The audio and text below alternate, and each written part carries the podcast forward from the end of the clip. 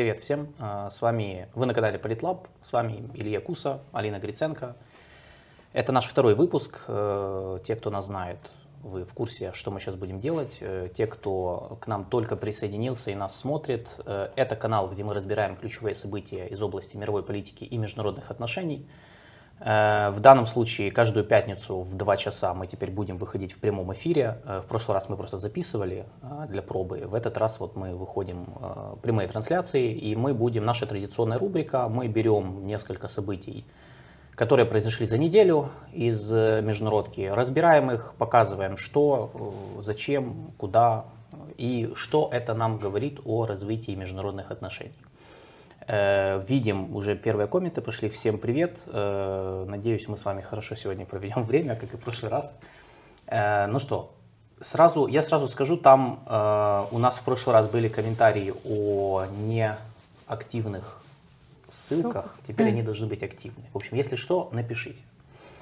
Значит, там ссылки должны быть на наши подкасты, во-первых, потому что мы заливаем аудиоверсии эфиров на подкаст-платформы, они у нас все еще функционируют. Те, кто слушает подкасты, слушайте подкасты, если вам удобнее. Мы аудиоверсии эфиров заливаем. И второе, э, там есть также ссылки на наш Patreon, PayPal, то есть если вы хотите поддержать э, наш проект. Так, э, давай начинать. Да. Вперед. У нас сегодня насыщенно. Э, мы решили, было очень много на самом деле э, событий на этой неделе, и мы думали, как это все подать. Короче, мы запихнули их все в три ключевые темы, даже в две, потому что одна тема, в принципе, она более-менее целостная, остальные, они состоят из такой вот мозаики разных маленьких событий, которые произошли вот за неделю. Начнем мы с первой темы. Э, это я ее, ну, не знаю, у меня вот, я ее назвал Китай и все-все-все, потому что реально, ну, очень сложно понять, очень сложно как-то вот все, все назвать одним предложением. Э, было очень много событий, связанных с Китаем и Тайванем. Э, значит, э, первое. 29 марта э, президент, э, значит, действующая президент Тайваня Цай Инвэнь и бывший президент Тайваня Ма Индзю совершили начали свои заграничные путешествия. Значит, э, нынешняя президент поехала в страны Северной, ну, в страны Центральной Америки, но через транзитом США. Транзитом через США. Да, транзитом через Штаты. Бывший президент Тайваня Ма Индзю, э, он уехал в Китай, то есть в континентальный Китай. Значит, и, то есть, чтобы добавить к этому всему контекста, Нынешняя президент, она представляет правящую демократическую прогрессивную партию Тайваня. Это националисты, которые выступают за независимость Тайваня против Китая очень радикально. Бывший президент Тайваня, который улетел в Китай, э, он э, представитель партии Гаминдан. Гаминдан это оппозиционная ныне партия в Тайване, которая выступает за сохранение статуса кво в целом, но при этом за сближение с Китаем. То есть не, не за войну, и, ну, то есть они не такие националисты, как, как первые. Так вот, это первый пазл, да, чтобы как бы я сейчас... Э, второе, у нас 29 э, марта, в этот же день, почему-то, это магия некого дня, я не могу это объяснить, 29 э, марта во влиятельном издании Foreign Affairs, американском, вышла статья с заголовком, который всех возбудил и привел в какое-то состояние, я не знаю, у нас просто все заголовки вышли примерно, звучали одинаково. Си Цзиньпин сказал, что Китай готовится к войне. Мы сейчас ее разберем. Мы специально для вас э, и ради вас ее прочитали полностью, э, потому что у меня было складывалось впечатление, что э, многие, кто перепечатали этот заголовок, не читали статью. Конечно, название очень хайповое, ну давайте сейчас как бы дойдем к этому. И опять же, 29 марта, в этот же день, Китай объявил о том, что они через шанхайскую биржу впервые продали газ, сжиженный газ, по-моему, да, э, в китайских юанях. То есть первая сделка, в которой не, э, которая произошла при, короче, не с долларом, угу. с Францией. Речь шла о 65 тысячах тонн LNG, сжиженного газа, который был поставлен через Эмираты. И 29 марта, вот серьезно, 29 э, марта Китай и Бразилия договорились о переводе своей двусторонней торговли на национальные валюты, то есть пара юань, бразильский реал. Э, то есть они будут торговать, обходя доллар. Ну, такая, как бы об этом они сообщили, то есть такая идея. Насколько там это все Сейчас мы разберем. Э, давай начнем с вот этих поездок. Э, значит, сначала мы немножко об этом поговорим, потом mm-hmm. мы расскажем о том, как мы это глобально все видим. Вообще, к чему это все. Значит, э, по поездкам. Давай с э, Цай Инвэнь начнем. Э, сначала, э, давайте так, в рамках нашего такой уже становящейся традиционной рубрики, значит, открываем с нами вместе иностранные лица, учимся распознавать мировых лидеров. Покажите Тайвань-1, там, по-моему, фотка я вам присылал. Значит, справа у нас бывший президент Тайваня Ма Индзю. Э, он был президентом с 2008 по 2016 угу. года. Э, потом его сменила вот стоящая слева президент Тайваня нынешняя э, Цай Инвэнь, лидер прогрессивной демократической партии. Или бывший, бывший лидер. Да, бывший, но сейчас мы об этом скажем, который возглавляет Тайвань с 2016 года и представляет вот больше таких там более больших националистов, чем Гуминьдан.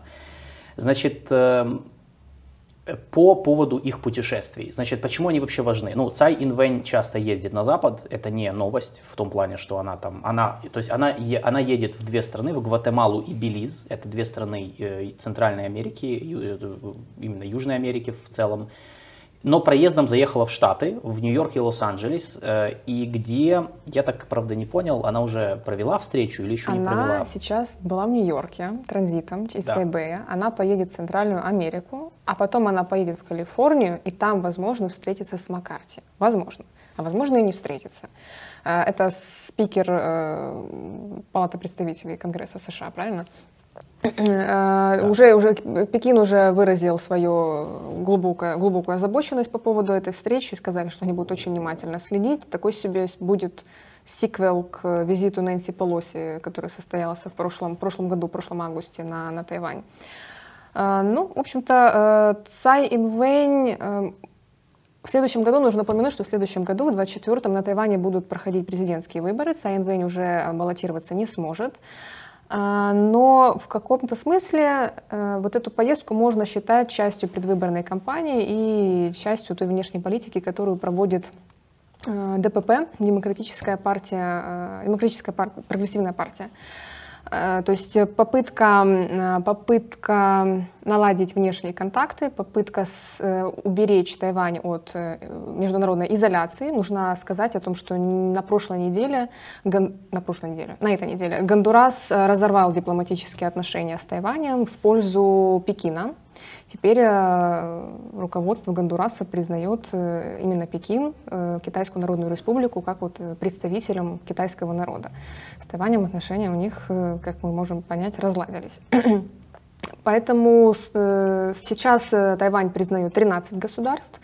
Крупнейшая из них это Парагвай, но в основном это государства Латинской Америки, Карибского бассейна и южной части Тихого океана. Там Тайвань имеет свое дипломатическое присутствие и пытается сохранить, потому что Пекин э, в принципе, пользуется ровно теми же методами, что и Тайвань. Это деньги, это инвестиции, это вложение в инфраструктуру различную, гражданскую и так далее.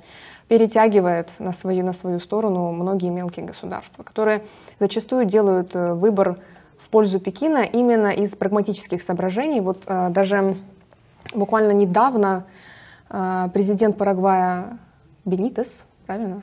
Да э, заявил о том, что он не очень доволен сотрудничеством с Тайванем, потому что они теряют большой рынок э, в виде Китайской Народной Республики. И поэтому они хотели бы видеть от Тайваня, от Тайбэя больше больших вложений. Тоже такой намек. Ну, то есть э, чист, чистая прагматика, попытка получить как можно больше бонусов. Поэтому задача Цай Инвэнь — это вот с, наладить контакты, ну не наладить, а поддержать контакты с Белисом и Гватемалой, э, чтобы случайно так не получилось, чтобы они перед, перед выборами тоже отказались от дипломатических отношений с Тайванем. А Ма Индю отправился немножко раньше в свою турне, 27 э, марта, и этот визит уже назвали историческим, потому что впервые в истории э, бывший либо действующий, ну, в принципе, лидер Тайваня, да, президент Тайваня посетил материковый Китай. Хотя этот визит, он не был назван э, как бы рабочим, либо вот, э, то есть дипломатическим, он не будет встречаться ни с кем из китайского, из пекинского руководства. Он про, прибыл в Шанхай, и он прибыл в Китай... В Да, в преддверии праздника Цинмин, это китайский традиционный праздник, Дня поминовения усопших, потому что его семья родом как раз материкового Китая, сам Майндзю родился в Гонконге, и вот он отправляется в провинцию на родину своих родителей, чтобы почтить там могилы своих предков. Это и важно сказать, э, что еще важного в Нанкине, почему вообще, ну то есть, что важного и как это помогло ему оправдать свою поездку. Там же находится мавзолей. Да, там музей, э, музей, э, да, это во-первых, и плюс там еще и музей, посвященный событиям Нанкинской резни в том числе. Да, Сунь Яцен, он основатель, основатель партии Гаминьдан, то есть это их как бы отец-основатель, который один из на самом деле очень видных э, деятелей китайских, который сыграл ну, огромную роль в развитии Китая, в, ну вообще как бы в принципе, партии. Не только Тайваня, а в принципе. Да, он, в принципе. Он почитаемый политик и деятель по сей день даже на материковом Китае. Да, поэтому там стоит музей, мавзолей, и как бы никто там ни, ничего с ними не делает. Поэтому да, это просто еще одна причина, почему он туда поехал и как он это оправдывал. Я, кстати, еще читал, что он говорил, что он также возглавлял какую-то студию, делегацию студентов. Да, это правда. Да. Да, он туда повез с собой студентов для того, чтобы наладить вот эти культурные и продемонстрировать, что мягкая сила работает, культурные обмены могут работать, и, в принципе, коммуникация с Пекином возможна, потому что вот ДПП, у них э, в последние годы риторика относительно КНР все ужесточается и ужесточается. И это, кстати, одна из причин, почему они проиграли муниципальные выборы в прошлом ноябре. Они очень сильно эксплуатировали вот этой риторикой и самим вопросом внешней политики то, что не совсем отзывалось у их электората.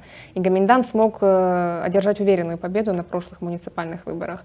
А Гаминдан вот в противовес ДПП пытается продемонстрировать большую мягкость и продемонстрировать, что зачем вы, мол, э, эскалируете ситуацию, не надо на, на, напрягать обстановку, э, вот смотрите, мы же общаемся, все окей. И надо сказать, что Гаминдан Представители Гаминдана довольно регулярно ездят на, на материк. Э, в феврале этого года. А, в Пекин, в Пекине был Эндрю Ся, это заместитель председателя Гаминдана, он туда регулярно катается на самом деле, и встречался он с видными деятелями китайской элиты, например, с Ван Хунином, это так э, носит титул э, идеолог э, трех императоров. Ван Хунин, ну, архитектор во многом политики Китая. То есть, Почему э, трех императоров, расскажи. скажи. Э, Ван Хунин является архитектором политики, он был правой рукой и вот нынешнего генсека партии Си Цзиньпина, и его предшественников, это Ху Цзиньтао и Дзян Зиминь. Поэтому uh-huh. вот один, второй, и вот uh-huh. сейчас, сейчас третий, Иван Хунин довольно влиятельный человек в Китае. То есть э, это говорит о том, что у Гаминдана контакты с Пекином на довольно высоком уровне. И они очень регулярные на самом деле. Ну и вот э, вишенкой всего, всей этой коммуникации стала вот эта историческая поездка Ма Индю в в Пеки, э, не в Пекин, а в, на материковый Китай. Mm-hmm. И это тоже можно рассматривать как часть предвыборной кампании. Все очень активно готовятся к выборам президентским, которые состоятся в следующем году. Э, поэтому, да, то есть ключевое, что мы хотели бы сказать, то есть вот эти оба визита, они важные. Э, они могут, то есть они почему важные, поскольку мы видим, что и Китай, и Соединенные Штаты разыгрывают тайваньскую карту в политическом смысле друг против друга.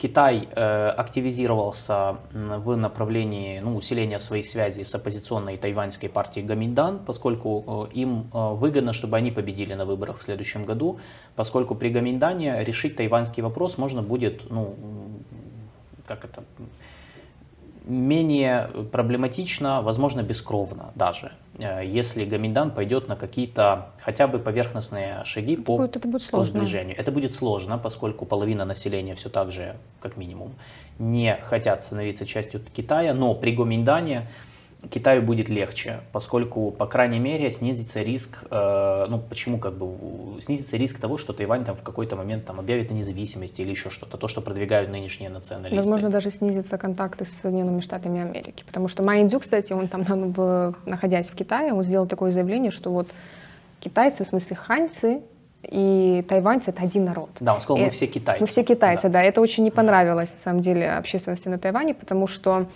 э, ну, за, за все это время, э, вот молодежь, например, сейчас воспринимает себя не как китайцев, а как тайваньцев. На соцопросы это показывают. Более старшее поколение, они либо утверждают, что да, мы идентифицируем себя как китайцы, либо 50 на 50, мы и китайцы, и тайваньцы. А вот молодежь довольно однозначно в своем выборе. То есть, по сути, мы наблюдали рождение новой, новой нации, тайваньцев. Да. Поэтому Гаминдану будет очень сложно. И Пекину будет выгодно, если Гаминдан будет не расшатывать обстановку, а вот поддерживать статус-кво, то есть, во всяком случае, что есть, как бы, да, политика одного Китая, есть один Китай, но кто из них настоящий Китай, это еще, это еще как бы дискуссионные вопросы предстоит выяснить, во всяком случае. Поэтому Гаминдан, безусловно, является более приемлемым вариантом э, для, для Пекина, но я бы не стала... Майнзю, кстати, он когда был президентом, у него э, следовал политике так называемых трех «нет». Нет объединению, нет э, независимости и нет войне. Вот мне кажется, комендант будет именно это продвигать в дальнейшем, если так получится, что вот, например, они выиграют выборы президентские, то в всяком случае Пекин может быть уверенным в том, что руководство не будет делать резких никаких резких шагов. Да, ну для них это вопрос управляемости процессами. Да. Это вопрос предсказуемости, э, это вопрос сохранения статус-кво. Э, Китай э, не готов воевать со Штатами за Тайвань сейчас. У них нет на это ресурсов, сил, они сами об этом говорят, по крайней мере на уровне экспертного сообщества открыто об этом говорят. Им нужно время, и они бы хотели решить этот вопрос, конечно, ну, желательно не силовым путем. То есть там, решить, например, этот вопрос по модели Гонконга, условно mm-hmm. говоря. То есть постепенная такая реинтеграция, когда там разные системы, э, там самая широкая автономия Тайваня, но постепенно она там режется, режется, режется, и потом, как вот с Гонконгом произошло, то есть там э, более 20 лет спустя после его передачи Китаю, они ее как бы ликвидировали в какой-то момент. Вот, то есть вот это как бы их, предпо... их э, желаемый, желаемый вариант. Э, кроме этих поездок, э, значит, давай сначала я остановлюсь вот буквально коротко на вот этих вот сделках, э, потому что 29 марта было два важных события, которые свидетельствуют о том, что кроме попытки играть с тайваньскими элитами, Китай также пытается что-то как бы что-то противопоставить штатам в финансовой сфере. Угу.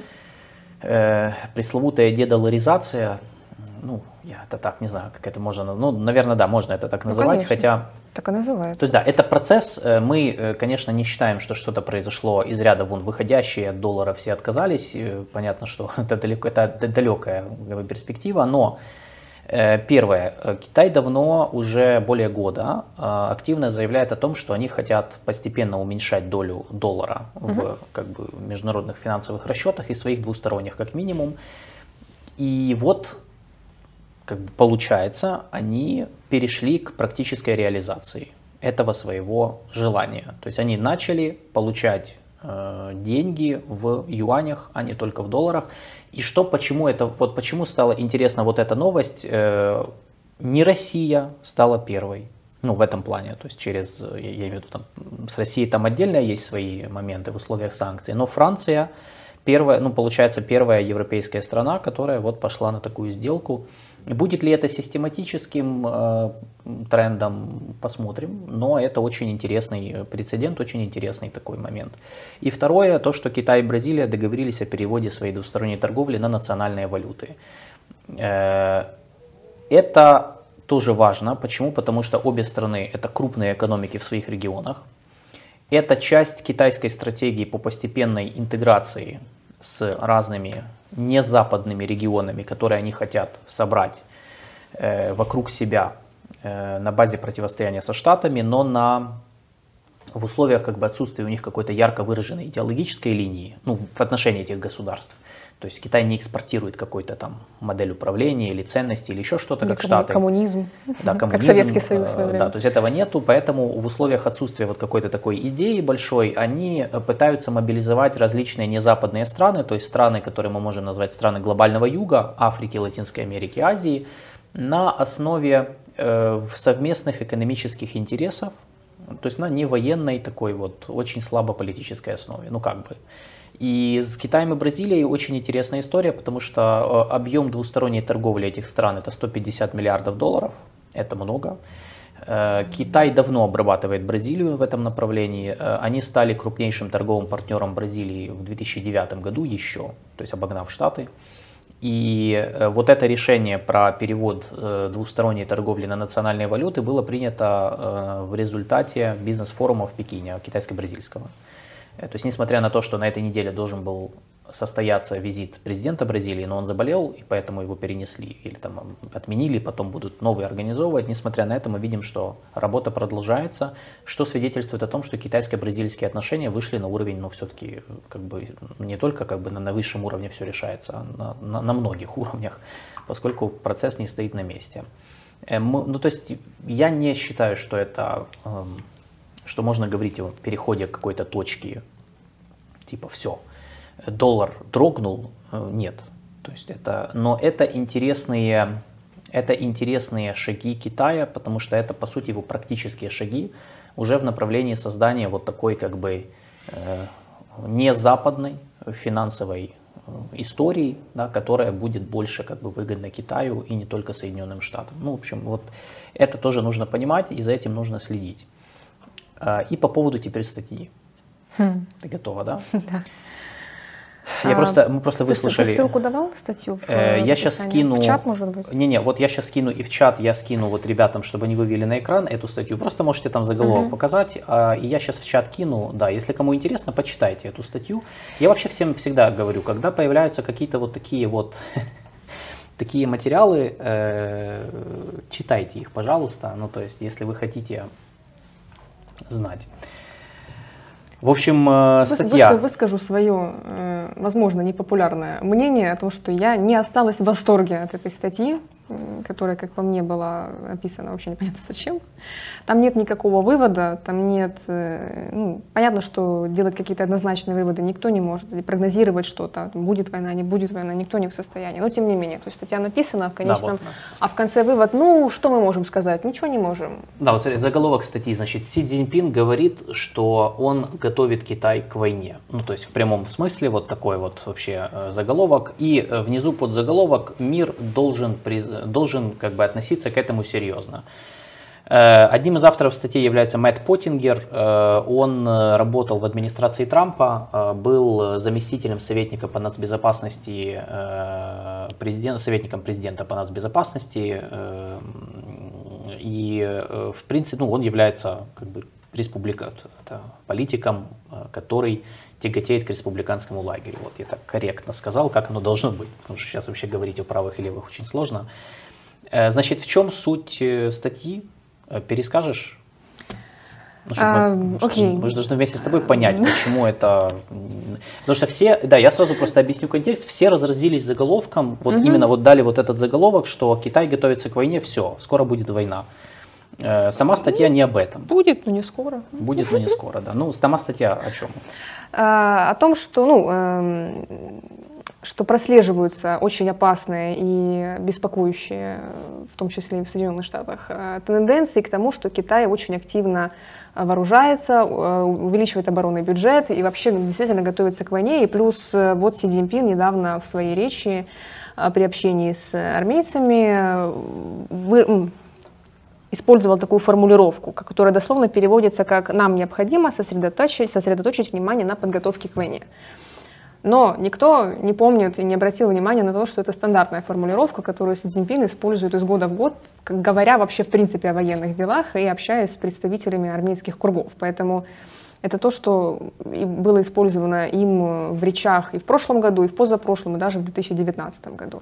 А вообще в чем суть этой формулировки? То есть вот он говорит, нам нужно сосредоточиться на подготовки к войне. Дело в том, что начиная с 19-го съезда, который э, в Коммунистической партии Китая, который прошел в 2017 году, э, в КПК поставили задачу к 2050 году, то есть когда уже в 49 году будет столетие э, основания государства, модернизировать э, национальную освободительную армию Китая, то есть создать мощную, современную, модернизированную армию со всеми необходимыми вооружениями.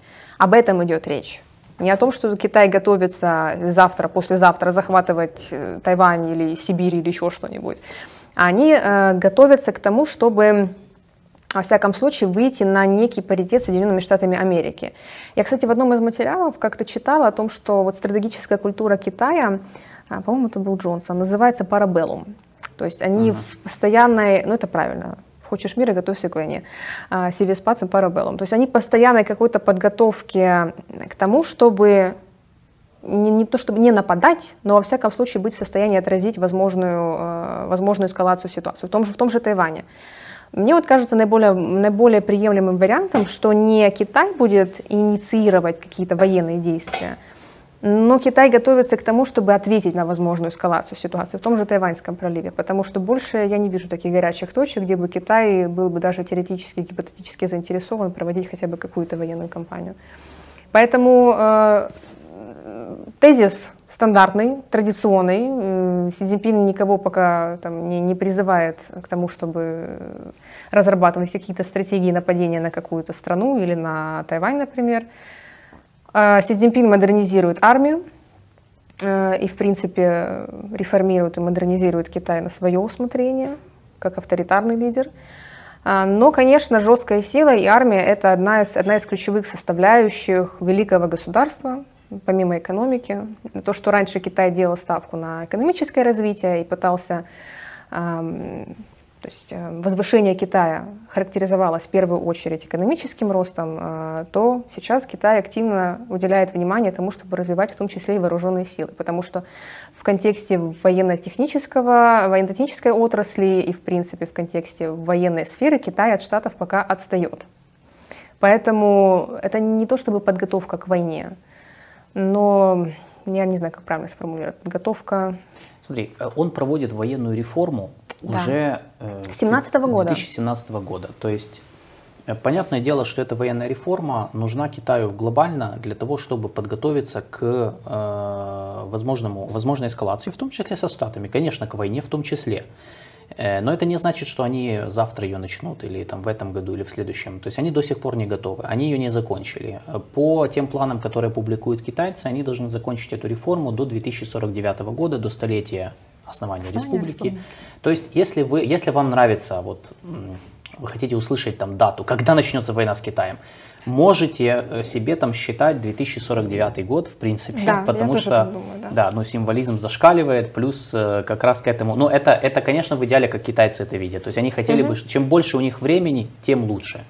Э, тут, и, кстати, вот то, что ты рассказала по поводу вот, ну, и по реформе, и потому что как бы, что они сейчас, что они хотят сконцентрироваться на внутренних проблемах, у нас просто Э, ну, у нас в чате был вопрос от Максима Майструка, э, правильно, да, э, про то, что, мол, УСИ начали угу. потихоньку проявляться нездоровые авторитарные наклонности, и партия сворачивает с дорожки холодного прагматизма. Угу. Не сворачивает, и сворачивает. их и выступление Си Цзиньпина на съезде Компартии в прошлом году, и нынешнее их заявление в экспертной среде о неготовности к противостоянию со Штатами, и попытка построить образ миротворца, то, что мы сейчас видим последний месяц, э, в том числе после поездки в Москву, все это показывает, что ну, эм, ну нет... премьер-министра в том числе относительно э, взаимодействия. Он вот на этом форуме Бауао заявил, что они хотят, наоборот, открываться миру и сотрудничать. Министр коммерции КНР вот едет в Брюссель для того, чтобы договориться о сотрудничестве. Ну, то есть, э, мне, у, меня, у меня даже есть такое предположение, что вот в этот третий срок Си Цзиньпина, во всяком случае, никаких агрессивных действий со стороны Китая не будет. Вот э, Юрий Романенко спрашивает, возможно ли эскалация со стороны КНР или США в вопросе Тайваня? Э, она возможна. Возможно, конечно, вопрос времени, скорее всего. Да, э, то есть украинский сценарий с Тайванем, я считаю, что не повторится в ближайшее время. Ну, во-первых, потому что китайцы видят, что произошло в Украине с Россией. Во-вторых, военная операция по Тайваню, она намного сложнее да, однозначно. чем вторжение в Украину. Это, это отмечают все, и западные эксперты, и китайские эксперты. Вообще, ну, то есть об этом написано очень много. Это очень трудно, э, и, и, э, и это, это будет связано с высокими потерями. Э, и это китайцы понимают. И поэтому здесь... То есть Китай исходит из такой логики, что лучше вообще не воевать, то есть желательно решить вопрос Тайваня без войны, если это возможно через мягкую реинтеграцию по гонконгской, по гонконгской модели, mm-hmm. через какие-то договорники со Штатами, вообще не важно, но лучше без войны. Если войны не избежать, лучше пусть она будет позже. Угу. Чем позже, тем лучше. То есть я бы это все вот так вот описал. Потому что чем больше у них есть времени, тем больше они смогут довести военную реформу до, э, до собственно, какого-то логического конца. Э, заняться внутренними экономическими и другими вопросами, о чем говорил Си Цзиньпин на съезде в прошлом году, э, там, оптимизировать работу госаппарата, то, что они тоже пытаются сделать и так далее. Поэтому здесь как бы вот вопрос ну, то есть она, эскалация возможна, но китайцы не хотят э, с ней спешить. В том числе из-за того, что произошло в Украине, потому что они сейчас активно изучают э, вообще последствия.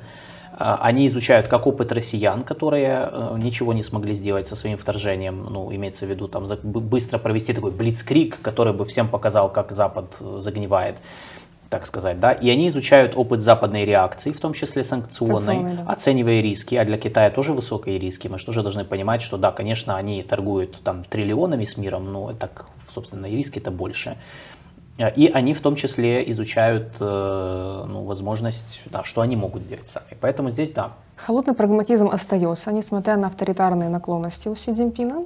И я думаю, что надо отметить, что Китай вряд ли рискнет рискнет э, начинать какую-то эскалацию, какую-то военную интервенцию на Тайвань, если они не будут уверены на 200% в том, что это будет успешный успех. А на сегодняшний день э, никакой гарантии этому нет. Наоборот, на сегодняшний день риски превышают какие-то положительные для э, Китая последствия. Плюс, даже если мы говорим о возможной потенциальной интеграции Тайваня под юрисдикцию КНР, как это вообще возможно сделать безопасно для Пекина? Потому что, учитывая настроение на самом острове, учитывая, что они не воспринимают себя как э, китайцы, они идентифицируют себя как отдельную нацию, и чем дальше это идет, тем э, больше это, эта тенденция э, увеличивается. Как можно обеспечить безопасную интеграцию так, чтобы Тайвань не превратился в очаг внутреннего сепаратизма, как, например, это СУАР, Сидзяингурский автономный район. Поэтому, да. то есть тут достаточно, то есть это не будет как вот у России, вперед, в бой без каски, э, давайте что-нибудь, войну какую-нибудь. То есть они действительно просчитывают абсолютно все возможные риски, которые, которые могут произойти в случае эскалации ситуации в Тайваньском проливе. Поэтому эскалация, да, возможно, конечно, но на сегодняшний день ее вероятность скорее небольшая, чем большая. Э, и, э, кстати, это вот как раз к вопросу, там был вопрос э, тоже от одного из наших зрителей по Гонконгу. Какие настроения в Гонконге относительно Китая? В этом же проблема, что почему Гонконг удался, ну, условно говоря, почему вот китайцы смогли его присоединить, и, и он не стал никаким очагом там сепаратизма и так далее. В Гонконге не было никогда, э, во-первых, они себя не э, идентифицировали как отдельные нации. Как гонконгцы, да? Да, гонконгцы, не, ну было там, но оно не на таком уровне, как в Тайване. То есть угу. я вот даже нашел э, в шестнадцатом году был опрос, э, и за независимость Гонконга выступают только 17% людей. Все. Ну, то есть жителей. Это что за опрос? Это Reuters писали, а, угу, да, окей. то есть это, это было в еще 16, в июле угу. 16 то есть это вот 17% э, считают, что они бы как-то в какой-то форме поддержали бы и независимость Гонконга, э, и все. То есть там 58% выступили резко против. Угу. Ну, то есть это вот все, что нам надо знать про настроение Гонконга, поэтому там получилось. На Тайване все намного сложнее. То есть его контролировать это это не да. так просто, как кажется, что захватил и все на этом. А, а, как, а, как, а что дальше делать с этим Тайванем? Вот в чем да. вопрос. А не... э, э, Юра э, вопрос из его канала угу. опубликовал, что Китай может предложить США взамен на Тайвань. Э, ну, речь идет, э, когда мы говорим о Штатах и Китае, с моей точки зрения, речь идет о вопросах глобальной безопасности и раздела, ну, то есть построения глобальной архитектуры безопасности, в которой бы Штаты сохранили свое лидерство. Э, то есть если Китай может э, предложить штатам э, умение договориться по ключевым вопросам безопасности, при этом так, чтобы штаты не теряли своих позиций, угу. позиций в ядре инновационных государств, позиций экономических, позиций технологических, и при этом, чтобы эта архитектура обеспечивала штаты ресурсами для перехода на новый технологический уклад, американцы могут, конечно же, пойти на такую сделку. Но во многом, к сожалению, вот в последние несколько лет, особенно при Трампе, э, мне кажется, обострилась вот эта тенденция, я бы даже сказал, ну, Штаты, в Штатах, вот если э, смотреть на их программные документы, угу. э, и в том числе, кстати, на вот такие статьи, которые мы сейчас показывали, которые публикуют в влиятельных изданиях аналитических, э, они все больше, э, у них все больше, у них начинает доминировать в отдельных кругах, особенно республиканских, трампистских, э, начинает доминировать вот эта э, такая менее рациональная мысль, ну, как бы о том, что вот Китай поднимается, и надо остановить этот подъем, просто вот надо остановить, чтобы не было Э, чтобы не было а, еще одного гегемона. Ну, то есть Штаты не могут, э, то есть для многих э, договоренности с Китаем, они становятся неприемлемыми. И на этом строится там риторика очень многих видных республиканских деятелей, таких как там тот же Болтон, Трамп, Рональд Десантис, который является очень-очень антикитайским ястребом. Поэтому здесь большой вопрос на самом деле будут ли Штаты иметь вообще окно возможностей, в том числе внутриполитические, для переговоров с Китаем. Э, я вижу, что оно уменьшается. То есть в какой-то момент они пройдут линию, в которой э, договор... договариваться будет означать поражение, и э, как бы, конфликт за Тайвань может быть таким в каком-то смысле неизбежным. То есть это ловушка, в которую как бы оба нынешние гегемоны и как бы поднимающиеся, они себя сейчас как бы загоняют. Эм, и ну, я вижу, что эта тенденция, она усиливается на самом деле. Комментарий. Вы странно строите цепочку. КНР то не стремятся к эскалации, но США стремятся. И в КНР в 2007 году принят закон, что объявление независимости Тайванем это автоматически означает войну. Смотрите. Да, конечно, это красная а, линия. Да, это красная линия, но мы говорим, мы исходим из того, что вот существующая ситуация, при которой Тайвань не объявляет независимость, и вдруг Китай решает его завоевать, то есть вот в существующем статусе не готов Китай это сейчас сделать. Безусловно, когда, если, в случае, если произойдет какая-то э, переход красной линии, что Тайвань объявляет независимость, или, я не знаю, Штаты там признают независимость Тайваня, ну, гипотетически. Да, в этом случае Китай будет вынужден ответить, поэтому Китай и готовится к этому, модернизирует армию в том числе, готовится ответить на переход вот этой самой красной линии. Но в случае, если никаких резких движений ни со стороны Тайбэя, ни со стороны Вашингтона нет, Китай инициировать ничего не будет. Китай будет отвечать. Вот, поэтому ну, цепочка числе, вполне логичная. Да. Я, кстати, скажу так, э, мне даже кажется, что и не все американцы хотят воевать. Ну, кстати, мы не выстраивали цепочку, что американцы хотят воевать, а китайцы нет. Или наоборот. Э, мне, никто не хочет воевать. Ну, вот если сейчас посмотреть на, во-первых, срез общественного мнения в Штатах, плюс ну, на их соцопросы, плюс на э, позицию, ну, назовем это, мейнстримных демократов и республиканцев, не все, для всех, э, для них война, то есть именно вот, вот эта форма как бы противостояния, это крайний такой метод, то есть это на самом деле не, не лучший способ, которого, как бы, если можно избежать, лучше избежать. То есть пока что идея неизбежности войны в Штатах, она больше формируется, ну вот на, я бы сказал, краях политических, э, на, на, на, на краях политических лагерей двух. Э, поэтому здесь вот у нас как бы тоже пишут в комментах, никому даже торговая война не зашла. Да, то есть она, даже торговая война, которую начал Трамп, она тоже не всем зашла. И именно поэтому администрация Байдена не продолжала торговую войну, обратите внимание. То есть они, они не отменяли тех ограничений, ну часть отменили, то есть они не стали продолжать э, э расширять те ограничения против Китая, которые вводили при Трампе. Э, они сконцентрировались просто на другом. Они сконцентрировались на борьбе с Китаем в технологическом секторе, в высокотехнологическом секторе, понимая, что это ключ к переходу Штатов на новый технологический уклад и к сохранению их гегемонии в этом секторе, что правильно и логично. Потому что Китай зависит от западных технологий. Конечно, много. Китай зависит, и Китай абсолютно не самодостаточен. И в чем, этой чем сфере. дольше у Китая есть доступ к западному рынку, к западным технологиям, тем для Китая лучше. А он рискует это потерять все, если э, вдруг начнет попытки какие-то, маневры относительно Тайваня, например. Да, поэтому э, как бы мы не можем сказать, что вот на данный момент вот кто-то однозначно хочет воевать.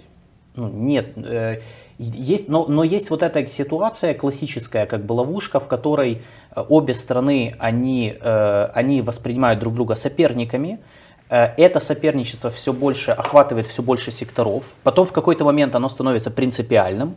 Потом обычно формируется, вот что сейчас происходит, формируются красные линии. Вот то, что сейчас, вот мы вот обо всем этом сегодня говорим, вот мы начали с этой темы. Э, вот эти поездки э, там, одного лидера партии Тайваня в Китай, другой лидера, ну, бывший лидера партии в Штаты, там, вот эти все попытки игры там, с финансами, вся эта история, это все сейчас, на, данный, на данном этапе, это не, э, ну, на мой взгляд, это не, не, не означает, что они все вот будут воевать в этом году. Это, означ, это часть, э, это процесс постепенного попытки обоих стран выгрести для себя максимально выгодные позиции с прицелом на следующие 5-7 лет. То есть они пытаются сейчас закрепиться в определенных нишах, сформировать красные линии друг для друга в том числе. То есть, что красная линия для Китая? Например, независимость Тайваня. Они об этом говорили, они для этого специальный закон приняли. Да, если будет независимость Тайваня, китайцам не просто там они хотят, не хотят, они должны будут ответить, в том числе силовым путем. У них не будет выбора. А, и Штаты тоже это прекрасно понимают, поэтому, например, они не педалируют вопрос независимости Тайваня. Поэтому президент Тайваня, которая прилетела в Штаты, с ней никто не встретился. Ну, то есть Пока плане... еще. Ну, пока еще, но там президент Байден ее... Но даже себе... если встретиться, прецедент уже был в прошлом году. Да, Нэнси Пелоси уже с ней встретилась, если Кевин Маккарти с ней встретится, уже как бы, да. Ну, ну то есть Штаты постепенно, да, снимают вот эти, то есть они тестируют Китай, смотрят, там, повышают где можно... Планку. Да, они повышают планку красной линии, то есть, но они до сих пор, э, не было никаких резких э, ходов в сторону независимости, и они это прекрасно понимают. Э, ну, потому что они тоже в каком-то смысле не готовы к большой войне. У них сейчас как бы Украина, Россия, второй фронт, непонятно, как это все скажется на мировой экономике. Поэтому, в принципе... Нет, даже на КНДР забили, по-моему. Э, ну, Северная Корея там отдельно, я бы сказал, вопрос. Но, в принципе, да. То есть, поэтому мы, э, ну, это, опять же, ситуация, э, скорее всего, будет, я думаю, что она будет развиваться в сторону эскалации. Ну, сейчас она идет по эскалации. Э, то есть они пытаются, э, они пытаются выйти на переговоры, но пока что они не получались. Э, последний раз это был, попытка была, когда Блинкен должен был ехать в Китай, но из-за воздушного шара в Штатах не получилось. Ну, это вот как бы тот вопрос, который... Эм, да, мне Юра напоминает, спасибо. Вот у нас я, я, я забываю, потому что это первые наши прямые трансляции. Я могу, э, как бы, еще не так э, умею э, следить за этим всем одновременно. Лайкайте наш эфир, э, чтобы он поднимался, потому что новый наш, у нас в том числе наш YouTube канал новый, чтобы он поднимался, его больше людей смотрели. Э, обязательно поставьте лайк и, подпис, и подпишитесь. Э, без подписки, пожалуйста, ну это, ну это же, ну, ну, ну это же не камильфо. Вот, поэтому э, подписывайтесь.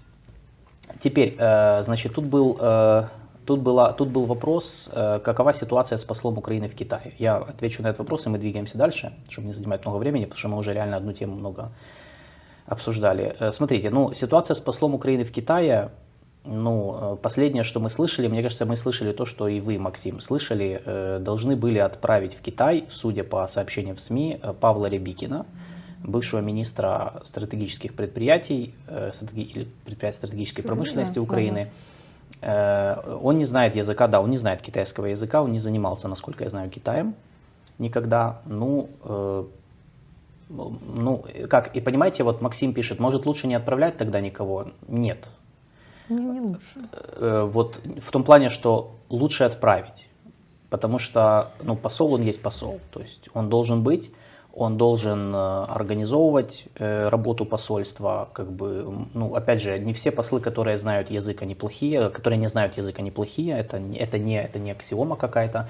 Есть послы хорошие организаторы, хорошие менеджеры, которые могут там хорошо... Коммуникаторы, Коммуникаторы да. могут хорошо чувствовать э, ситуацию, поэтому мы не знаем, каким будет посол, если действительно Павла Рябикина отправят туда, давайте, ну, посмотрим. Но я, я считаю, что лучше пусть он будет, чем вообще там никого не будет.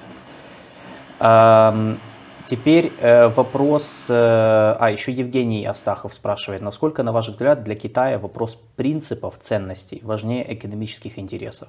Экономические интересы и есть ценность. Я бы так сказала. Вот так.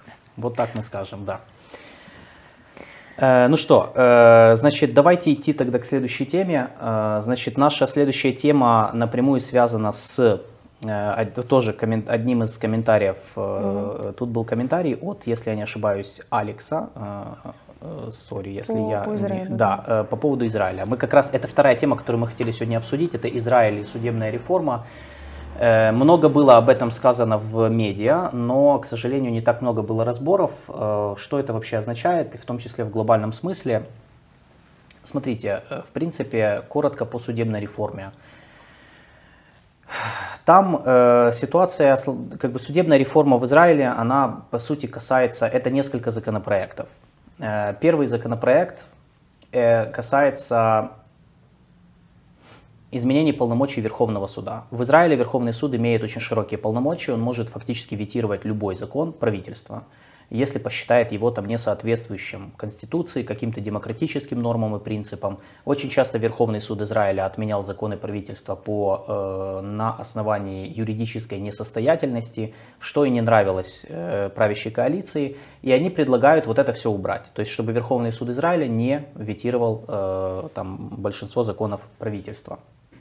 Второе. Второй законопроект, ну, второй, второй и второе изменение касается полномочий э, юридического советника правительства. Э, в Израиле есть такая должность, это юридический советник, который mm-hmm. может влиять на принятие э, разных законопроектов, на, иници... на, на различные инициативы правительства. Вот правящая коалиция хочет, чтобы он был советником, в прямом смысле этого слова. То есть, как сказал министр юстиции Израиля, когда презентовал свою вот эту реформу в январе, э, что, мол, не может быть такого, что советник, он не советник, типа, а он может на что-то влиять. Он должен иметь консультативную только функцию. И третий закон, он касается избрания судей. Э, есть в Израиле комиссия по избранию судей, которая, в которой в избрании судей участвуют четыре стороны – это коллеги адвокатов, это представители коалиции, представители оппозиции и представители судейского корпуса. То есть четыре участника участвуют в избрании судей Верховного суда. Правящая коалиция предлагает, чтобы вместо двух представителей коллегии адвокатов там были два представителя так, называемого, так называемые представители общественности, которых будет назначать министр юстиции, то есть де-факто представители правительства э, и э, поставить работу комиссии, сделать ее более, как они сказали, прозрачной, и под парламентский контроль. Ну, то есть под контроль большинства, опять же, парламентского. Что вот это вот, в принципе, то, ну, кратко, что суть судебной реформы, так называемой. Э, это раскололо Израиль. Э, значит, если, если смотреть аргументы оппозиции, ну, они, в принципе, понятны. То есть оппозиция считает, что это фактическая ликвидация независимости су- э, Верховного суда, они считают, что это попытка узурпировать власть со стороны правительства Нетаньяху. Они считают, что это удар по израильской демократии и вообще как бы ну, нельзя так делать, потому что по сути это, э, это поставит э, решение судов под контроль правительства, чего нельзя допускать. Ну да, так и есть. Да, да, оно может быть. Так подожди. Но есть, есть аргументы сторонников. Я же просто, я специально хотел на этом эфире э, дать две стороны, потому что у нас этого не делают, к сожалению. Есть аргументы сторонников реформы, э, которые сводятся к нескольким моментам. Первое. Они считают, что суде, судебное сословие, то есть судебный класс, он слишком закрытый, такой себе элитный клуб, в котором они сами себя выбирают, и, мол, надо это изменить. То есть пусть, мол, в этом участвуют, вот это будет более прозрачно, э, ну как так.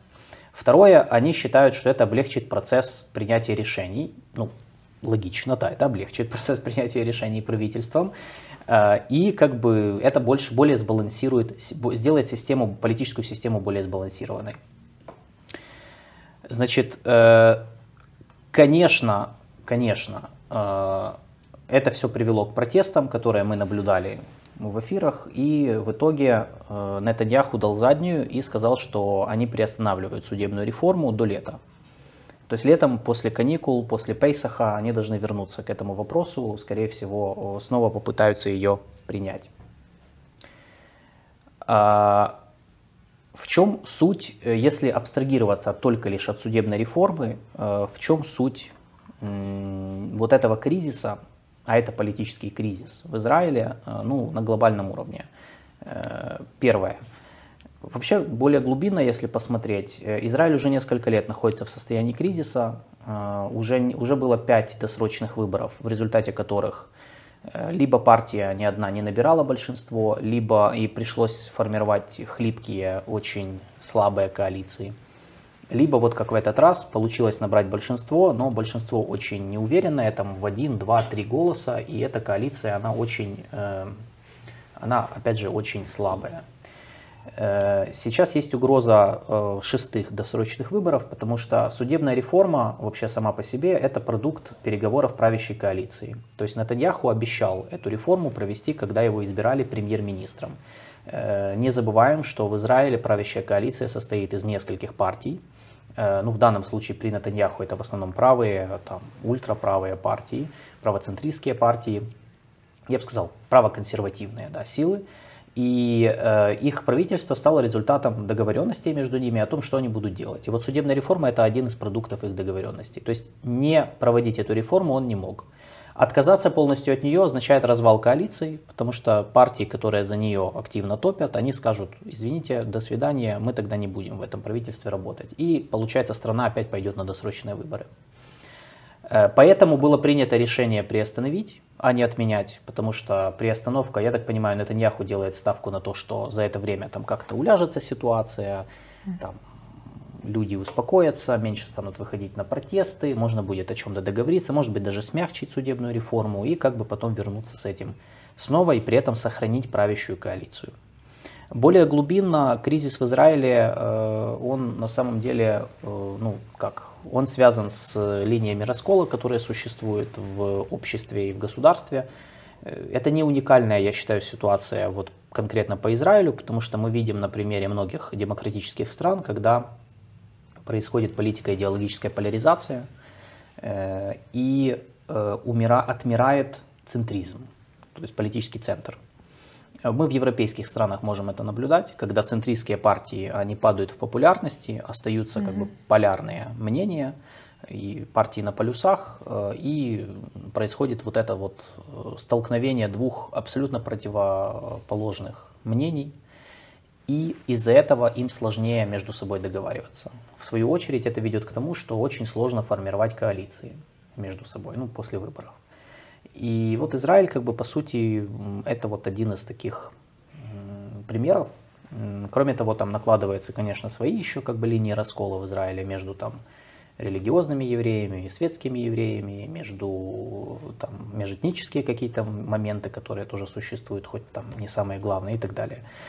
Поэтому в каком-то смысле то, что мы видим в Израиле на примере протестов против судебной реформы, по сути это такой острый этап противостояния за будущий проект будущего развития Израиля. То есть этот проект каким должен быть? Это, это будет проект там, прогрессивного, того, что, что видят как прогрессивное светское многонациональное государство там, с приматом прав и свобод над религией, или наоборот, это будет государство там менее светское, с большей там ролью религии, э, в больше там такое, э, как это, этнонациональное mm-hmm. в каком-то смысле, да, то есть вот в таком ключе то, что и сторонники там Нетаньяху считают истинным, э, э, как бы истинной природой э, израильского государства. Э, в глобальном смысле кризис в Израиле сейчас ставит вопрос о целостности и последовательности, и последовательности их внешней политики. То есть э, Э, это влияет на Украину в том числе, потому что мы, как известно, Украина при Натаньяху вела переговоры о поставках вооружения mm-hmm. из Израиля в Украину. Э, ну, они не были супер успешными, то есть до сих пор позиция Израиля очень аккуратная э, в вопросе российско-украинской войны. Израиль пытается держать баланс, то есть при, как бы помогать какими-то ну, чем-то помогать Украине гуманитарно, там, поставками бронежилетов, касок, ну, то есть не, не серьезного вооружения, и при этом не полностью разрывать отношения с Россией. Э, этот кризис, он создает предпосылки для того, чтобы власть в Израиле изменилась, соответственно, мы возвращаемся на первую позицию, которая была э, в самом начале. То есть, если приходит новая власть, с ней надо опять угу. общаться и как бы смотреть, могут ли они Э, что-то изменить в своей позиции или нет. То есть это как открывает возможности, если, например, придет оппозиция, это может открыть какие-то возможности э, о, для поставок вооружений и, или наоборот. Э, или наоборот, если, будет, если кризис будет продолжаться, то Израиль будет вынужден заниматься внутренними делами, не сможет как бы определенное внимание и ресурсы выделять на, наши, на нашу ситуацию. Э, то есть вот в принципе глобально надо на это, то есть глобально э, мы говорим о э, будущем роли Израиля на Ближнем Востоке.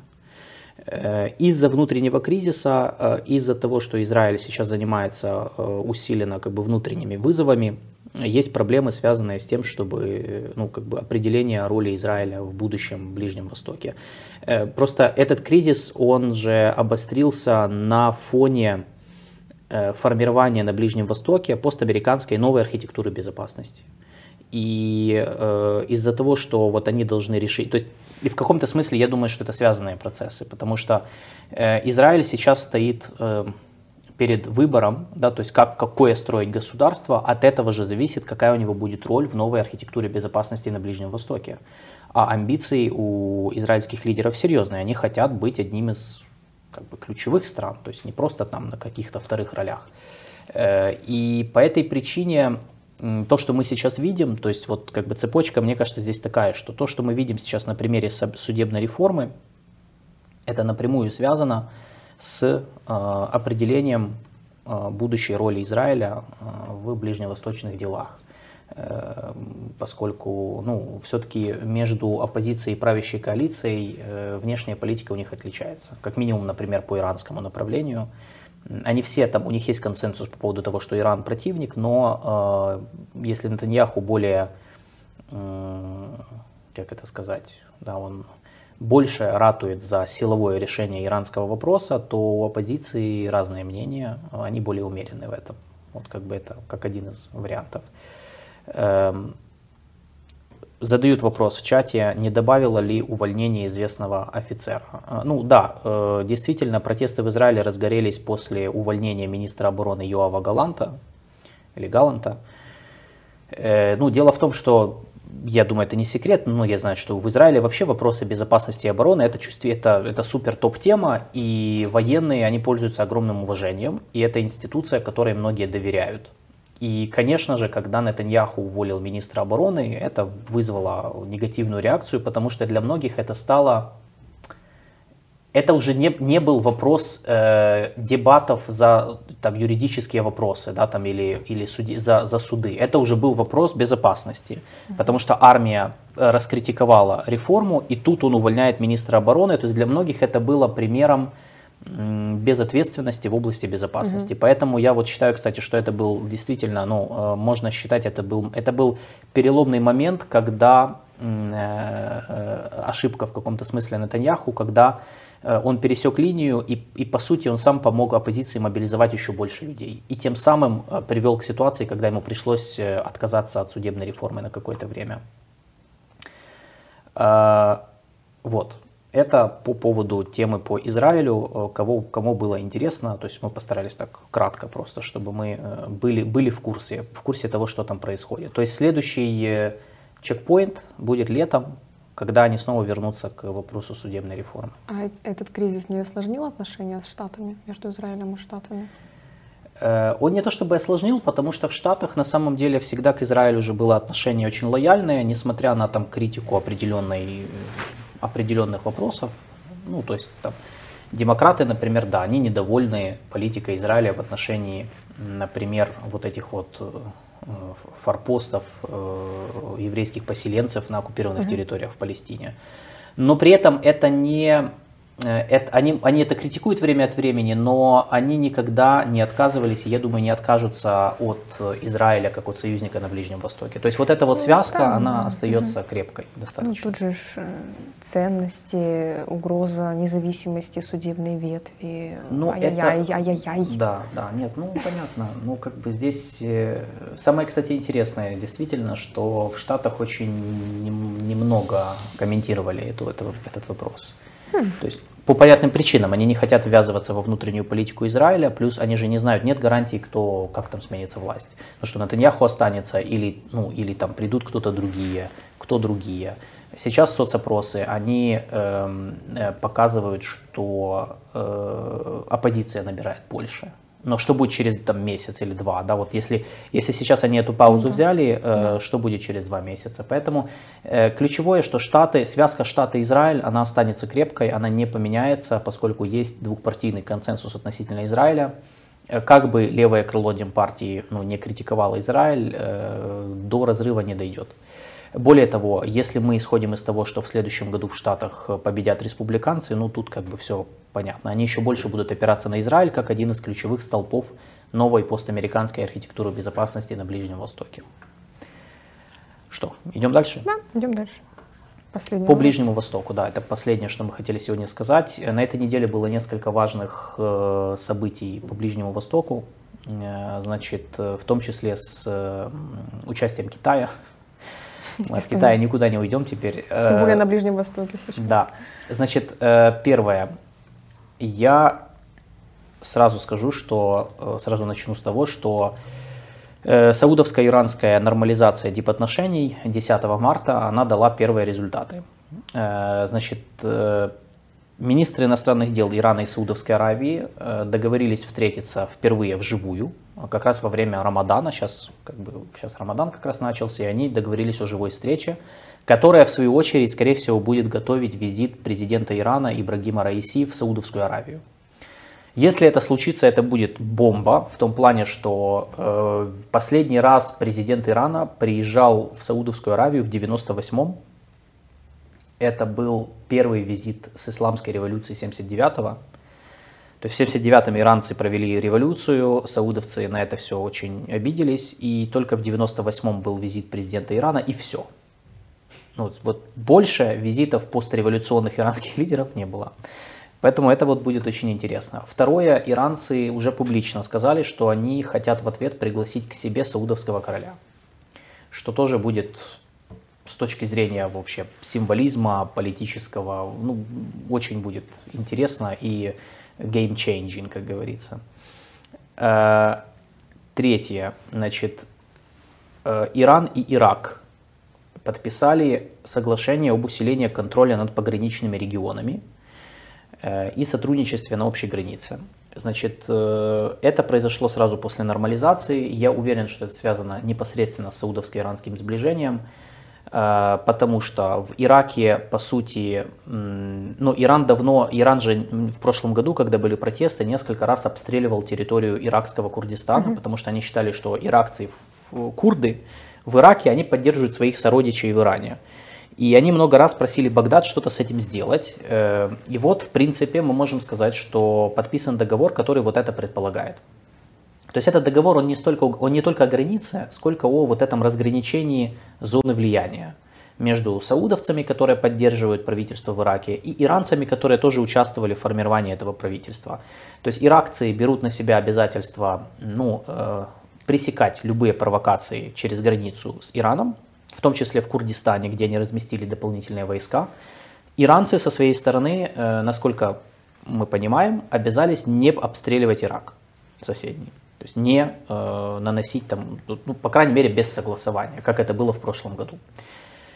Э, и это, это, это серьезный как бы, поворот, потому что раньше они не, не могли никак договориться, и тут вот такое произошло. Плюс в Ираке э, на этой неделе приняли поправки в закон о выборах которые вернули систему выборов, которая существовала до 2019 года. Значит, я э, не буду сейчас вдаваться в детали того, как это все работает, это, это кошмарная тема. Э, значит, ну, в плане вот осознания и информации. Значит, э, в Ираке всегда система выборов, она же квотная. То есть, эм, условно говоря, ну там, ты представляешь суннитских mm-hmm. мусульман, и у тебя есть квота, mm-hmm. сколько там у них есть мест. Ну, то есть, э, вся политическая система разделена по этноконфессиональному признаку. Mm-hmm. Вот это мусульманам-суннитам, это мусульманам-шиитам, это курдам, как и в Ливане.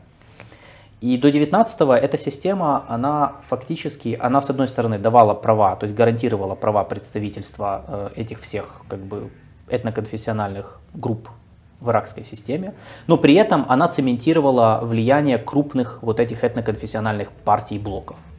То есть, если у тебя есть маленькая партия с улицы, которая там не системная, да, uh-huh. то есть ты, или, например, у тебя есть партия, которая не представляет этноконфессиональную, ну, то есть у тебя там в партии и шииты, и сунниты, и курды, и христиане, и вообще тебе все равно, ты не пройдешь в парламент. Угу, окей. Вот. Я буду иметь в виду. Да. Если мне захочется да, пойти в парламент. Да, да, да. Это вот, поэтому э, как бы тут э, и эта, эта система существовала до 19-го. В октябре 19 -го года в Ираке вспыхнул кризис и протесты, которые привели к тому, что они поменяли систему, потому что был запрос общества, что, мол, поменять эту систему, она неадекватная, дайте малым партиям зайти.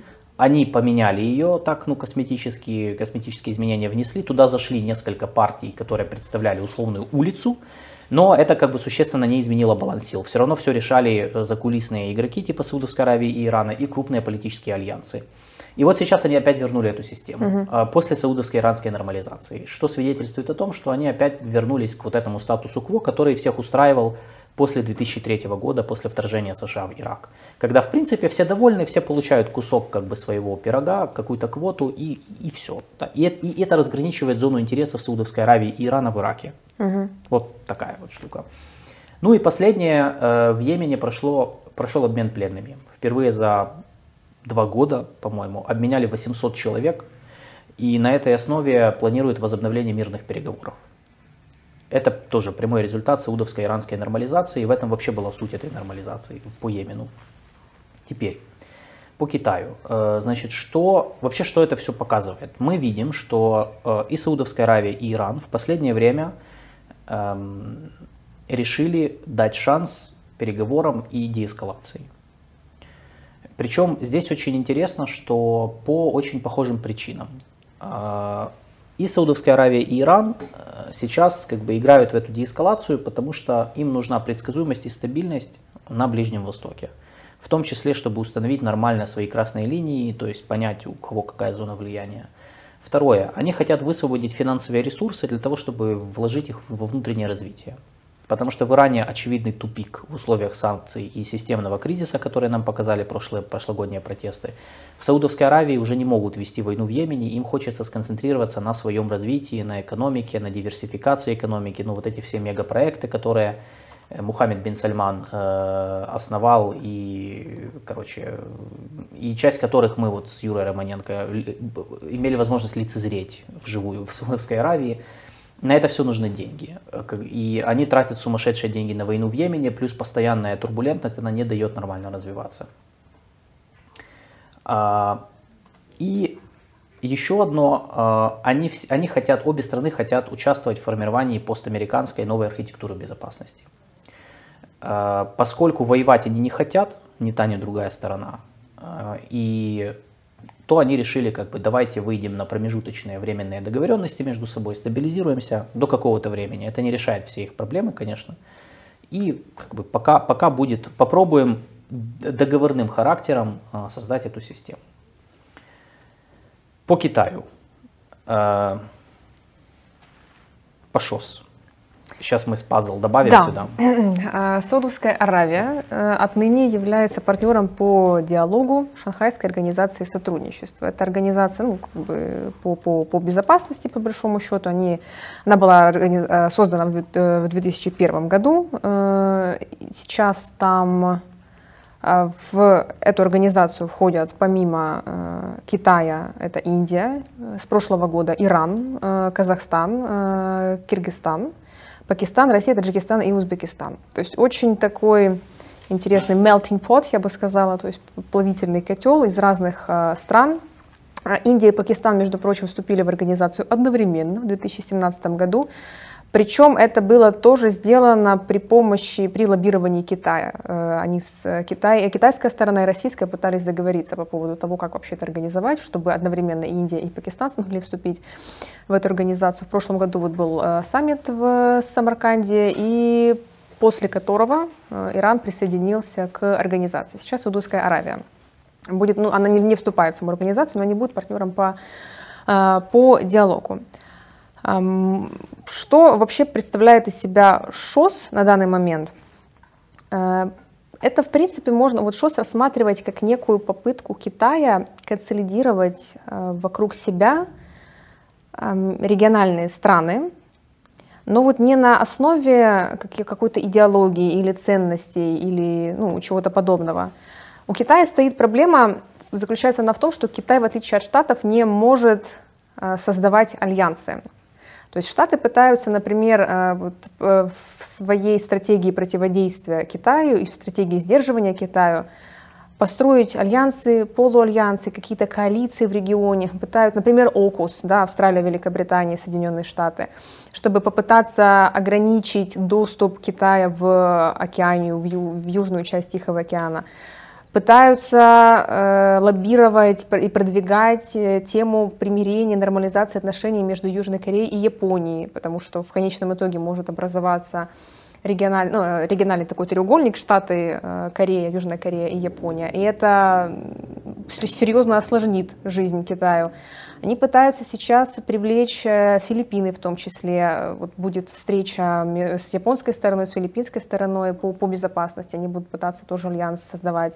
Штаты имеют в регионе Five Eyes. Это объединение ну, по обмену разведданных, такой разведывательный, э, разведывательная организация, куда входят э, Китай, не, господи, какой Китай, входят Штаты, Австралия, Великобритания, Канада и Новая Зеландия, англоязычные страны, вообще, англосаксы, нелюбимый ему термин. А у Китая с этим проблема. Он э, не может создавать хотя бы похожие в чем-то аналогичные коалиции, например, тот же ОКУС. А в чем, в, чем, в чем проблема? Ну, во-первых, в самом позиционировании Китая. Китай большой, страшный дракон. Во-вторых, э, Китай проводил в последние годы довольно агрессивную экономическую экспансию. Вот эта вся тема с дипломатией долговой ловушки, это все некоторые страны отпугивает и заставляет их вести более более сдержанные отношения с Китаем. То есть у Китая есть серьезная проблема, ему нечего противопоставить Штатам. А ШОС – это попытка ну, не возродить блоковую политику, но консолидировать вокруг себя страны, которые, ну не то чтобы стали союзниками в будущем для Китая, но во всяком случае смогли бы, мне не хочется говорить противостоять Соединенным Штатам, потому что это не совсем будет уместный термин, то есть как можно, вот, например, представить, что Индия или Пакистан будет противостоять Соединенным Штатам. Нет, не совсем. Но попытка, тем не менее, создать некий, некий пул партнеров, а, при этом э, не продвигая никакой идеологии, там, коммунистических ценностей, вообще в принципе ценностей, не занимаясь миссионерством, как это делают Соединенные Штаты Америки. Но вот на основе общих интересов, что вот мы все заинтересованы в региональной безопасности, и причем желательно без, без учета Соединенных Штатов Америки. Поэтому вот, мне кажется, вот присоединение и Ирана в ШОС, и а, новый статус Саудовской Аравии относительно ШОС, это вот попытка Китая прощупать почву в этом направлении, то есть в создании коалиции, в создании... Э, Те в чате подсказывают создание да. противовеса. Ну, Знаешь, вот, против... смотри, да, вот видите, нам просто это трудно все, э, со Штатами проще в этом плане, конечно. Э, я бы, знаешь, как это назвал все? Просто на примере Ближнего Востока это хорошо видно, э, почему мы, собственно, вспомнили Китай и Ближний Восток. Э, и это как раз, кстати, потому, что мы вот начинали наш сегодняшний эфир с вот этого дискуссии про Китай. Я вижу, что они, китайцы пытаются зайти в разные страны и регионы не военными, не политическими методами, потому что это проще всего занять там определенную позицию, которая бы создала такую обстановку, в которой эти страны, они не могли бы не учитывать позицию Пекина при принятии угу. внешнеполитических решений. Э, и вот эта позиция, э, как бы они потом ее будут продавать, в том числе Штатам и всем остальным. Как с Россией. Ну вот, Россия ослаблена в результате войны с Украиной. Э, китайцы что сделали, когда началась война? Ну, потрясли головой, ясно, ну, когда Путин ничего не смог сделать.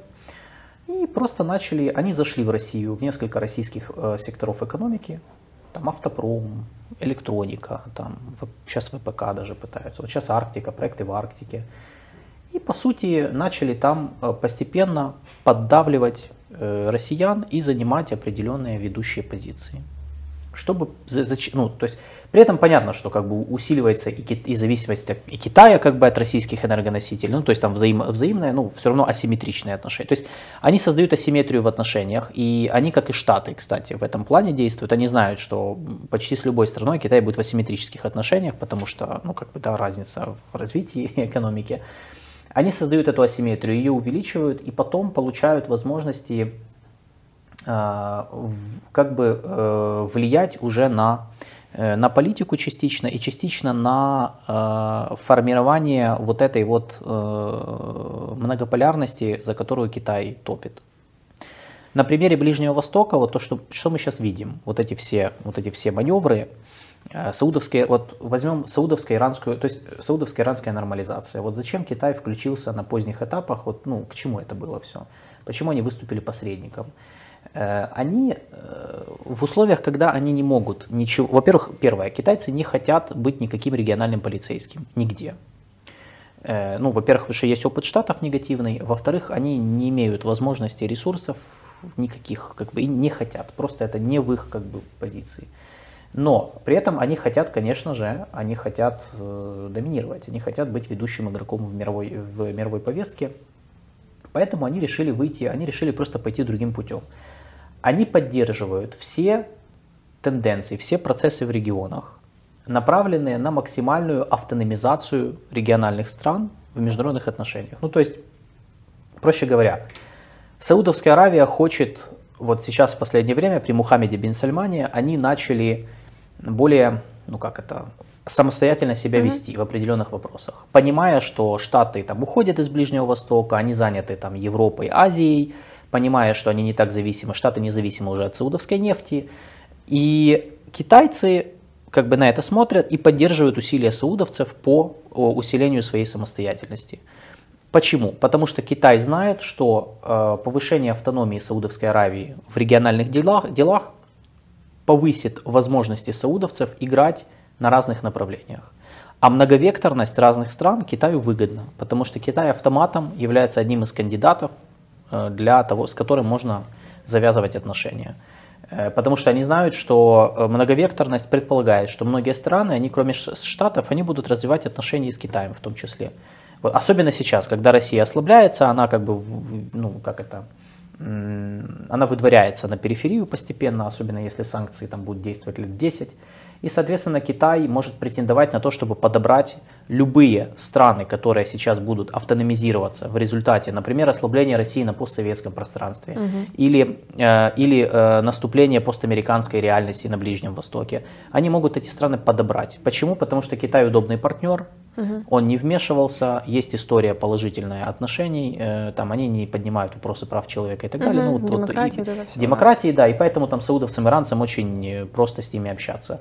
Вот это, в принципе, то, что сейчас происходит. То есть это действительно похоже на собирание пула партнеров, Э, при этом э, китайцы активно поддерживают усилия региональных государств брать на себя больше, потому что, во-первых, они сами на себя берут, китайцам не надо ни за что отвечать. А во-вторых, э, ну вот на том же Ближнем Востоке, то есть все сейчас понимают, что на Ближнем Востоке, скорее всего, региональные страны будут формировать новый баланс самостоятельно, mm. в том числе через вот такие саудовско-иранские договоренности. Штаты хотят, чтобы этот постамериканский порядок был все еще как бы прозападным, угу. и для этого они пытаются сформировать вот эту вот цепочку Израиль, аравийские монархии плюс арабские союзники Египет и Иордания, например, ну плюс Турцию сюда затянуть, в идеале, конечно.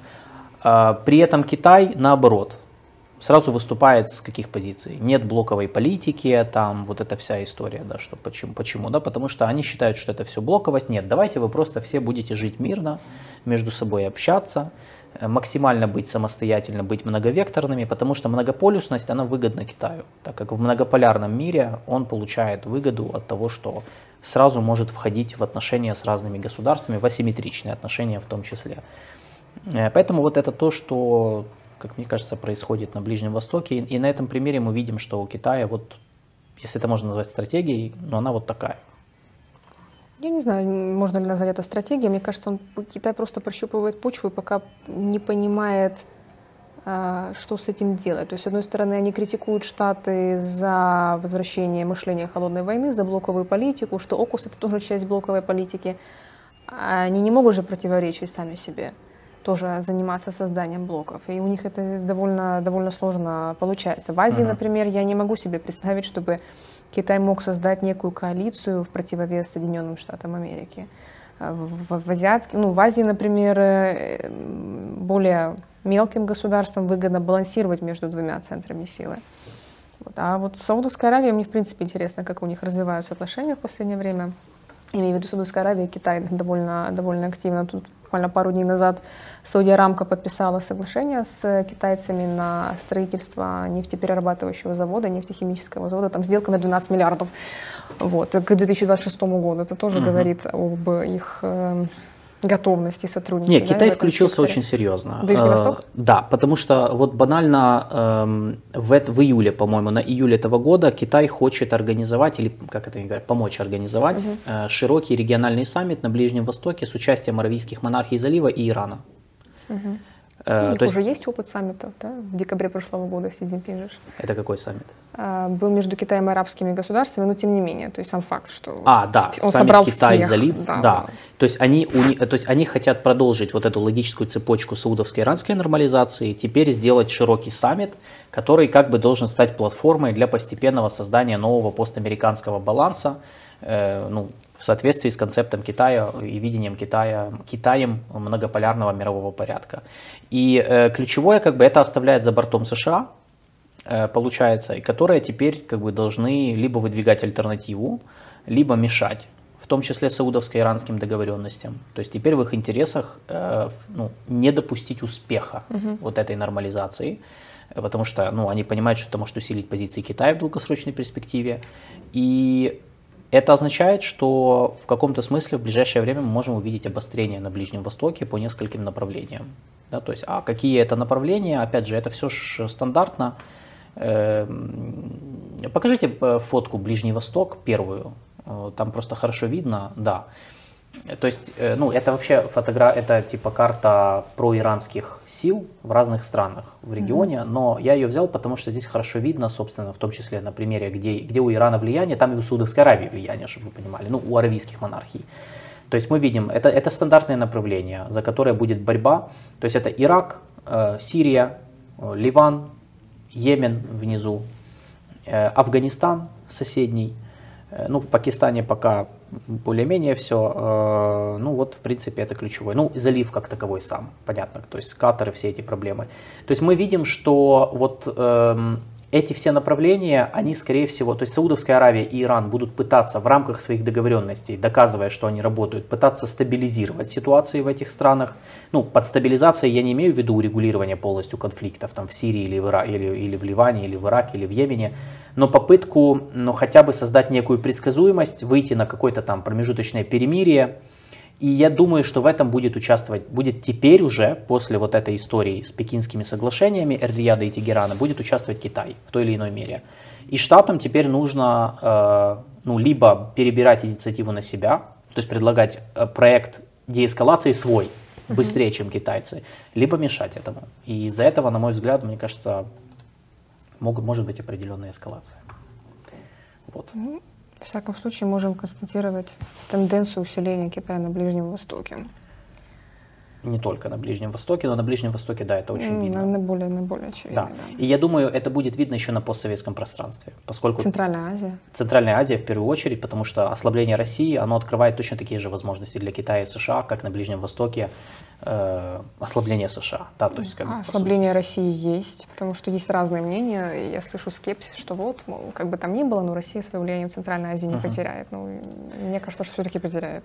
Да, э, не, не потеряет. Вообще для России я, э, мы в прошлый раз говорили, что, или это, да, по-моему, что м- России не стоит радоваться этому всему. Да, я просто вижу иногда там они пишут такие забавные вещи в стиле там Э, вот, Китай помирил Саудовскую Аравию Иран, е, там, круто. Ну, да, насколько это круто для России, я не очень уверен в этом, потому что мы же говорим о усилении Китая в противовес другим игрокам, включая Россию. Ну, лучше же быть вассалом Китая, чем вассалом Штатов, правда? Как, как русские сказали да. нам, да, они написали, что лучше уже быть вассалом Китая. Поэтому Нет, ну, е, так или иначе. Это гениальная стратегия в этом плане. Ну, не, пожелаем им удачи в э, становлении себя как вассала Китая.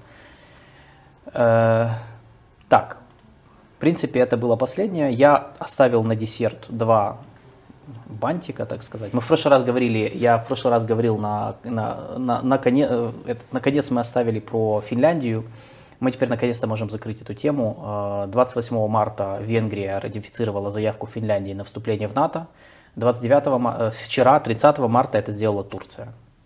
Что было последним, по сути, этапом на пути Финляндии в НАТО. Э, генсек НАТО уже выступил, он должен там формально типа пригласить их присоединиться к НАТО в, ближайшие, в ближайшую неделю, я думаю, ну или две, там сколько это займет бюрократическая процедура. Считайте, что Финляндия официально станет страной-членом Североатлантического альянса, с чем мы их как бы поздравляем. Опять же, э, я, было много, был вопрос мне когда-то задавали, э, почему Венгрия блокировала ратификацию, ну мы про Турцию знаем, а про Венгрию нет. Э, я думаю, ну кому интересно, во-первых, Тут Венгрия в каком-то смысле действовала синхронно с Анкарой, потому что в последнее время э, Венгрия входит в сферу влияния Турции в Центрально-Восточной Европе, плюс они очень сильно сближаются в последнее время. Например, вот мало кто знает, что Венгрия э, входит, э, я правда не помню, на правах члена или наблюдателя в организацию тюркских государств, угу. которую Турция создала ну, из-за своего тюркского наследия Венгрии. Так Великий они Туран. объясняют. Великий все, Туран и все остальное, да, то есть они в этом плане. Но я думаю, что не только синхронность с Турцией, здесь как бы есть у Венгрии свои интересы были. Во-первых, они же, так же как и Турция, критиковала Швецию и Финляндию за курдов. Венгрия э, имела зуб на Финляндию и Швецию за то, что они сильно критиковали реформы Орбана по медиа, там, mm-hmm. ну то, что вот, когда он закручивал гайки. И еще один интересный момент тоже, что Турция обещала увеличить поставки азербайджанского газа через турецкий ТАНАП, трубопровод в Венгрию тоже, что может тоже с этим быть связано, из-за чего Венгрия как бы более синхронно с Турцией э, в этом плане действовала. Но в любом случае этот вопрос, то есть процесс вступления Финляндии в НАТО закончился, считайте, спасибо деду Путину за победу, да, так что в принципе мы можем сказать, что мечта Путина э, сбылась, ну, потому что я не знаю, ну, и, я просто, то есть, ну, так же оно, иначе зачем было всю эту войну начинать, правильно? Чтобы не допустить расширения НАТО. Ну, видимо, он, мы неправильно поняли его идею. Ну, не с той стороны Идея расширения. Была, да, не с той стороны расширения. Мы же не знали, как, как. Вот как расширение. Ему не надо да, да, вот он теперь понял, что... Короче, в любом случае, в этом плане, да, без Путина ничего бы этого не было. А, и последняя еще одна новость, просто я, я, я не мог пройти мимо, это, это невероятно прекрасно вообще со всех точек зрения. Э, новым э, лидером шотландской национальной партии стал Хамза Юсов. Покажите фотку первую по Британии, значит, чтобы мы его увидели, мы должны с ним познакомиться. Вот Stronger for Scotland. Хамза Юсов является шотландцем, британцем пакистанского происхождения. Значит, э, теперь он будет представлять... Шотландская национальная партия – это националисты которые выступают за независимость Шотландии от Соединенного Королевства. Против Брексита? Против, э, э, против Брексита, да. Они же хотят независимость, в том числе, чтобы вступить обратно в ЕС. Еврейс. Да. Теперь э, он будет вести шотландских националистов вперед за независимость э, против э, премьер-министра Великобритании Риши Сунака, э, индийского происхождения. Он же индус, он же э, да. индуизм исповедует, правильно? Да, он исповедует индуизм, это же первый раз. Э, вот покажите вторую фотку, чтобы мы поняли этот момент. То есть лидер шотландских националистов это, так сказать, британец пакистанскими корнями, э, лидер Великобритании против него, его, так сказать, оппонент, это вот... Э, сторонник Брексита. Да. Сторонник Брексита, это британец индийского происхождения. Индия против Пакистана в таком локальном ирония масштабе. Судьбы. Это ирония, это прекрасно. Я считаю, мы здесь как бы как раз, э, я считаю, что это это лучший показатель, просто вот образцовый пример э, того, как работает не знаю, как это, карма, карма? наверное, да. И, и, конечно, мультикультурного многонационального общества, когда, ну, на самом деле это, это круто, но я думаю, что э, Уинстон Черчилль где-то переворачивается в гробу. Как ярый монархист и империалист, он бы этого не понял. Но это прекрасно на самом деле. То есть вот символизм момента мне очень нравится в этой, в этой Фактор всей истории. происхождения не будет влиять так или иначе на, на их политику взаимоотношений. Так не влияет. Я же говорю, ну, в, в, этом, сам... в этом прекрасно, ну, чуть, в этом эм, как бы в этом суть момента. Угу. Как раз же не влияет. То есть они оба же, они, они же оба политики, британские политики с опытом. То есть у них абсолютно пробританская позиция. И у Риши Сунака, который добился поста премьера, и у Хамза Юсефа, который сейчас возглавил, будет болеть, у него болит за шотландский регион. То есть в этом плане это очень, очень интересно. Но, ну да, вот ирония просто самого момента, ее многие отметили, но это очень интересно с исторической точки зрения. Как все-таки получилось, что Э, значит, один будет защищать наследие Уильяма Уоллиса и Роберта Брюса, а второй будет защищать наследие монар... британской британского, британской имперской истории в каком-то смысле. Соединенного Королевства, наследие Соединенного Королевства, его целостность. Вот. Это все, что я хотел сказать. Все. Мы так много наболтали сегодня. Да, мы сегодня, не, ну, у нас сегодня важные темы, и в том числе сложные. А, кто-то э, задавал в чате вопрос про Беларусь. Смотрите, мы не касались его, мы хотим его обсудить позже, с, скорее всего, с Игорем Тышкевичем. Я вообще давно хочу Тышкевича затянуть к нам в эфир. Я тоже. Да, и Очень мы хотим хочу. обсудить там целый вал вопросов. Э, ну, мы с ним это обсудим. Да, поэтому мы сегодня как бы решили не лезть в эту тему. Поэтому, да, поэтому сегодня как бы вот, вот так. Спасибо, что нас смотрели. Э, Еще раз э, лайкайте наш эфир, подписывайтесь обязательно. Можете поддержать нас на можете под- поддержать нас на подкаст-платформах, подписываясь на них, если вы слушаете подкасты. Э, Можете поддержать наш канал, э, все, в общем-то, ссылки есть в описании к видео, или они будут. Э, И до новых встреч, до следующей недели. недели. Да, всем пока, спасибо. Всем пока.